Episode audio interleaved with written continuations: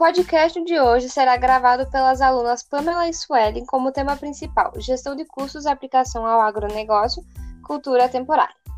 A gestão de custo, basicamente no meio agronômico, pode ser explicada uh, como um conhecimento de todos os custos envolvidos na produção.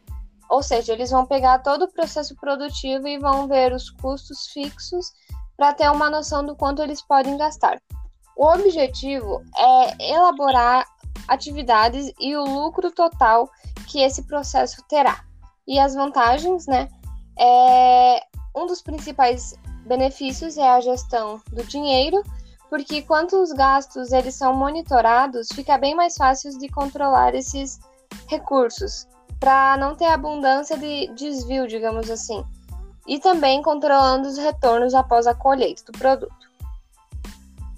Agora as desvantagens. Ao mesmo tempo que a gente lidera a exportação, a gente também é o país com o mais elevado custo de produção agrícola. A gente paga aproximadamente 79% mais caro.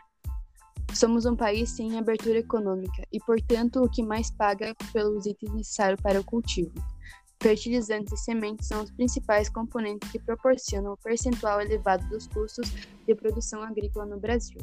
Agora, algumas características. Como característica do agronegócio, podemos citar as médias e grandes propriedades rurais. As médias e grandes propriedades rurais desempenham um papel importante para outra característica do agronegócio, que seria a, moder a modernização do campo. Essa modernização engloba máquinas, sementes modificadas, técnicas de cultivo e criação de animais avançadas e desenvolvimento de produtos que aceleram o ciclo natural de plantio e crescimento de plantas e gados. Obrigada. Obrigada.